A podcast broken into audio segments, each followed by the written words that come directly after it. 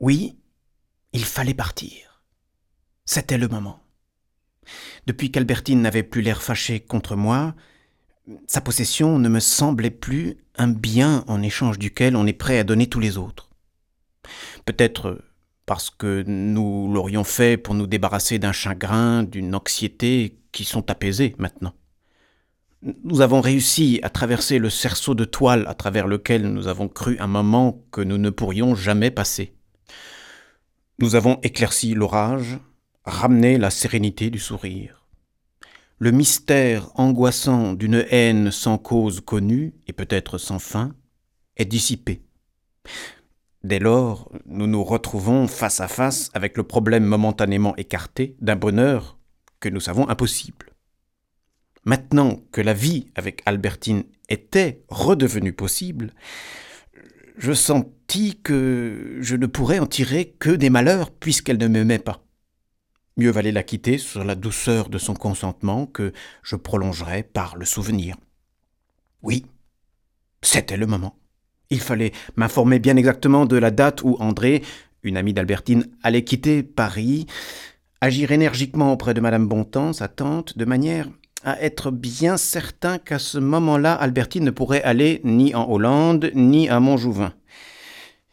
Il arriverait, si nous savions mieux analyser nos amours, de voir que souvent les femmes ne nous plaisent qu'à cause du contrepoids d'hommes à qui nous avons à les disputer. Ce contrepoids supprimé, le charme de la femme tombe. On en a un exemple douloureux et préventif dans cette prédilection des hommes pour les femmes qui, avant de les connaître, ont commis des fautes. Pour ces femmes qu'ils sentent enlisées dans le danger et qu'il leur faut, pendant toute la durée de leur amour, reconquérir. Ou l'exemple postérieur, au contraire, est nullement dramatique celui-là, de l'homme qui, sentant s'affaiblir son goût pour la femme qu'il aime, applique spontanément les règles qu'il a dégagées et, pour être sûr qu'il ne cesse pas d'aimer la femme, la met dans un milieu dangereux où il lui faut la protéger chaque jour. Le contraire des hommes qui exigent qu'une femme renonce au théâtre, bien que d'ailleurs c'est parce qu'elle avait été au théâtre qu'ils l'ont aimée.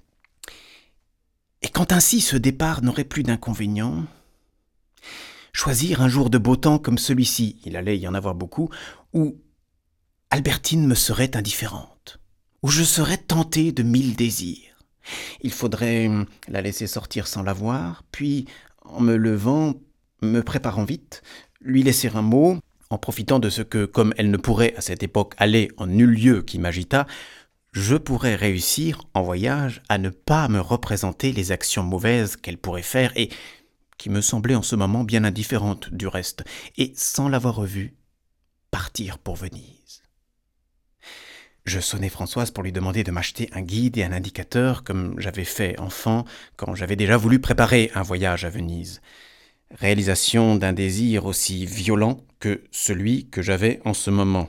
J'oubliais que, depuis, il en était un que j'avais atteint, sans aucun plaisir, le désir de Balbec, et que Venise, étant aussi un phénomène visible, ne pourrait probablement, pas plus que Balbec, réaliser un rêve ineffable, celui du temps gothique actualisé d'une mer printanière, et qui venait d'instant en instant frôler mon esprit d'une image enchantée, caressante, insaisissable, mystérieuse et confuse. Françoise, ayant entendu mon coup de sonnette, entra, assez inquiète de la façon dont je prendrais ses paroles et sa conduite. Elle me dit J'étais bien ennuyé que monsieur sonne si tard aujourd'hui. Je ne savais pas ce que je devais faire. Ce matin, à huit heures, mademoiselle Albertine m'a demandé ses malles. J'osais pas y refuser.